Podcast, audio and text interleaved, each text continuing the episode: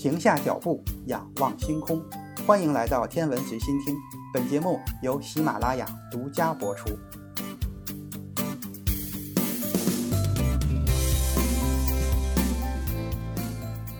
欢迎收听原创严选。这一期咱们继续来说时空的话题。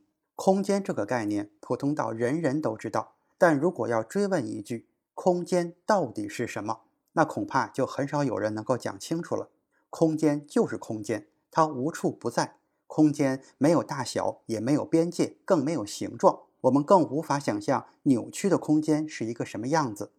这其实很正常，人们自己就生活在三维的空间之中，是不可能真正形象、直观的去认识三维空间的。不识庐山真面目，只缘身在此山中。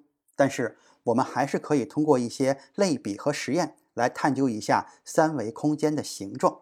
我们先把目光从三维转向二维，去看一下二维世界的形状。假如有一位生活在二维世界的科学家，我们就称之为纸片科学家吧。那他肯定也跟我们一样，无法直观的去观察自己所处的世界到底是一个什么形状。如果纸片科学家跟大家说，我们生活的世界根本不是一个平面，而是一个曲面，那估计大家肯定不会相信。那有什么办法能让纸片科学家验证自己的说法是正确的呢？其实还真有，用一个简单的三角形就可以。在平面几何里有一个常识，就是三角形的三个内角之和等于一百八十度。但是这个规律只是在平面几何中才成立，在曲面中是不成立的。我们在地球仪上取三个比较特殊的点，分别是北极点以及赤道上的东经零度和东经九十度。将这三个点用线连起来的话，你就会发现，在地球仪表面上的这个三角形的每一个内角都是九十度，三个内角和就已经超过了一百八十度。如果我们在马鞍形的平面上测量一个三角形的话，这个数字就会小于一百八十度。如果纸片科学家知道了这个知识的话，就好办了，他可以在二维世界里选三个点，然后在这三个点之间连上绳子拉直。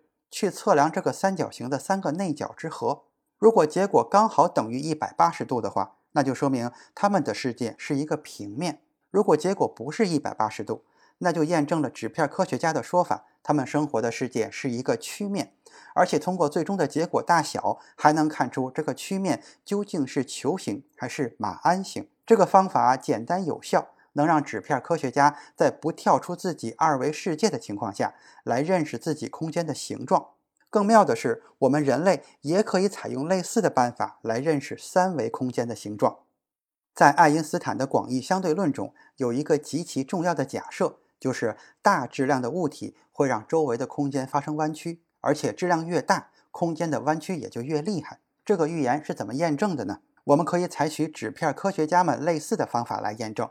选取两颗除了太阳以外很遥远的恒星，然后用线把地球和这两颗恒星连起来，组成一个三角形。接下来我们测量这个超级三角形在地球这一端的夹角，因为我们要验证的是太阳周围的空间是不是发生了弯曲。所以当太阳靠近这个三角形的时候，我们测量一次；等太阳远离这个三角形的时候，我们再测量一次。如果两次测量到的结果不一样，就说明太阳导致了空间的弯曲。当然了，在实际的操作中，科学家是利用光线来完成实验的，因为光总是沿着最短的路径传播，并且为了避免太阳光对光线的干扰，还要在太阳光线最弱的日全食的时候才能进行实验。内容太多，休息一下。主播已经开通了洗米团的功能，加入洗米团就能畅听所有的单集付费声音。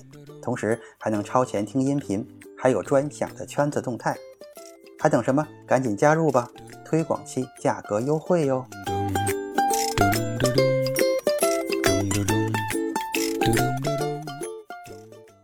在一九一九年，一支英国的天文队伍在西非的普林西比岛，利用这种方式成功的验证了爱因斯坦的相对论。他们发现，地球和两颗恒星之间的夹角，在有太阳干扰和没有太阳干扰的情况下，发生了微小的差异。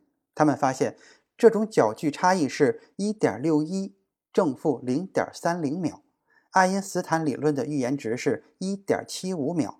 随后的不同探险队也得到了类似的结果。当然，一秒半不是一个很大的角度，但它足以证明太阳的质量的确会使周围的空间出现弯曲，说明太阳的确扭曲了周围的空间。广义相对论由此得到了验证。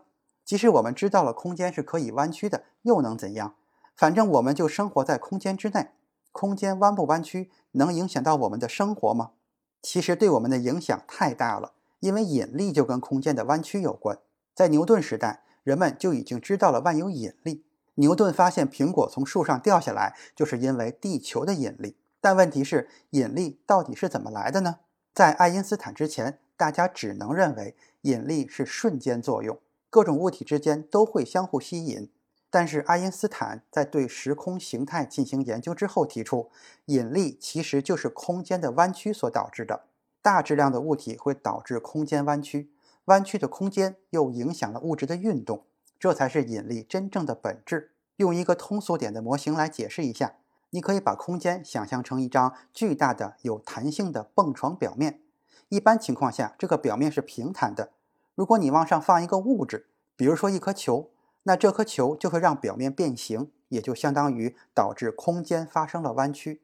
而这个表面一旦弯曲，就会让上面的其他东西的运行轨道也发生变化，这就是引力的来源。